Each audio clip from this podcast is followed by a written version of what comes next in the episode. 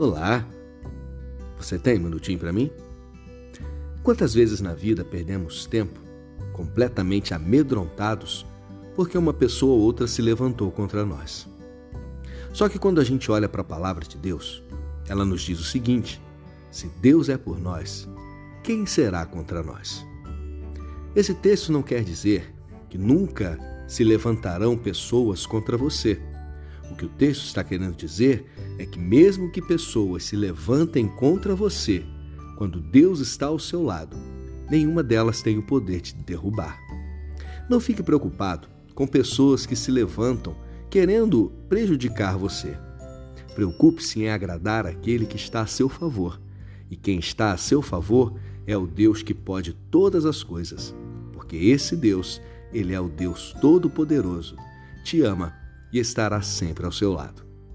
Obrigado por me ouvir e que Deus abençoe muito o seu dia.